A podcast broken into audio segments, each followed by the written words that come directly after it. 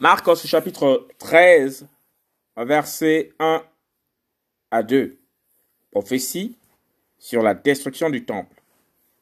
Alors qu'il sort du temple, un de ses disciples lui dit, Docteur, regarde quelle pierre et quelle construction. Et Yoshua répondant lui dit, Vois-tu ces grandes constructions?